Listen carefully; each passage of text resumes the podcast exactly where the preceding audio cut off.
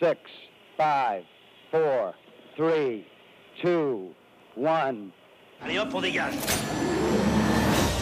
We choose to go to the moon in this decade and do the other thing. Anaxagore avait dit les étoiles sont des soleils. Et les gens disaient mais vous êtes fous. Les étoiles, des soleils, c'est pas possible. Et pourtant, elle tourne.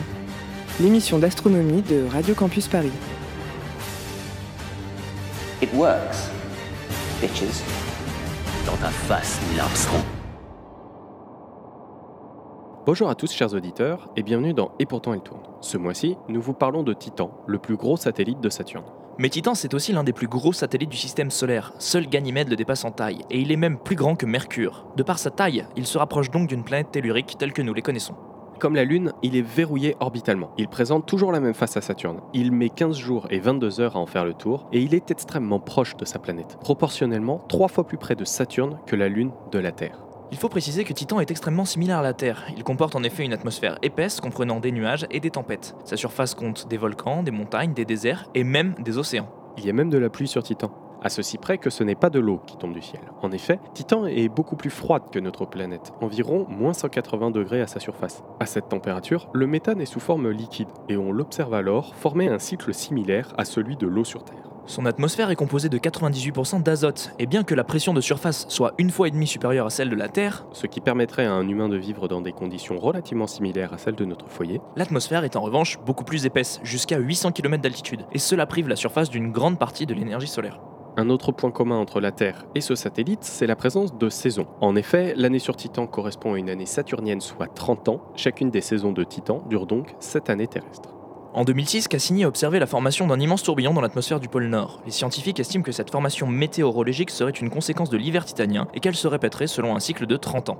Enfin, Titan compte une activité géologique importante avec plusieurs cryovolcans recensés. Le cryovolcanisme, c'est une activité volcanique à base non pas de lave, mais d'eau et d'ammoniac liquide chauffés par la température interne et qui sont éjectés sous la forme de geysers dans l'atmosphère. Et pour une fois, ce n'est pas Galilée qui a découvert Titan, mais Christian Huygens, un astronome néerlandais en 1655. C'était la première observation d'une lune autour de Saturne.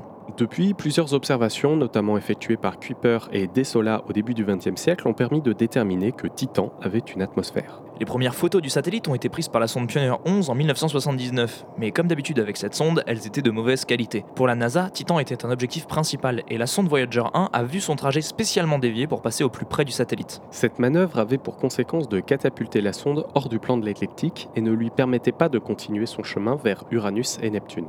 Le survol ayant été considéré comme un succès par les ingénieurs de la NASA, Voyager 2 a elle pu poursuivre son plan de vol jusqu'aux planètes suivantes. Et ce, pendant que Voyager 1 se perdait dans le vide sidéral. Les instruments de Voyager 1 n'ont cependant pas permis de percer l'épaisse couche atmosphérique, et il faudra attendre Cassini-Huygens en 2004 pour étudier de manière plus poussée le satellite. En effet, la mission comportait un atterrisseur européen dont le but était précisément de se poser sur Titan. Et c'est entre autres grâce à lui que nous avons des photos de sa surface. Il a principalement étudié l'atmosphère du satellite lors de sa descente et depuis le sol. Fun fact, les océans de Titan sont un véritable mystère pour les scientifiques. Leur composition, leur courant et leur profondeur restent totalement inconnus pour nous. C'est dans le but de les étudier que la NASA a proposé un concept de drone sous-marin capable de plonger dans les étendues de méthane de Titan. Ce projet aurait pour but de se poser dans la Kraken Mare pour libérer le sous-marin directement au milieu de la mer. Son autonomie serait de 90 jours pour parcourir environ 2000 km.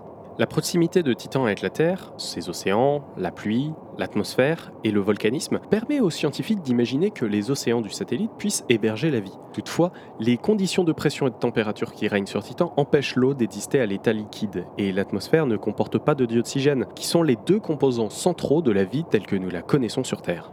Si des formes de bactéries existent au fond des océans titaniens, leurs systèmes biologiques seront donc fondamentalement différents de ceux que nous connaissons, et il n'est même pas dit que nous réussissions à reconnaître la vie tant elle serait différente de notre expérience terrestre.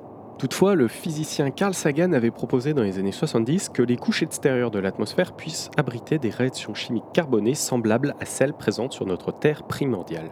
Même s'il n'est pas très raisonnable d'espérer rencontrer des formes de vie complexes à la surface de Titan, étudier ces réactions chimiques permettrait d'en savoir plus sur les origines de notre planète et de la vie. Merci à tous de nous avoir suivis. Nous vous retrouverons le mois prochain. D'ici là, vous pouvez réécouter tous nos épisodes sur le site de Radio Campus Paris et sur les applications de podcast.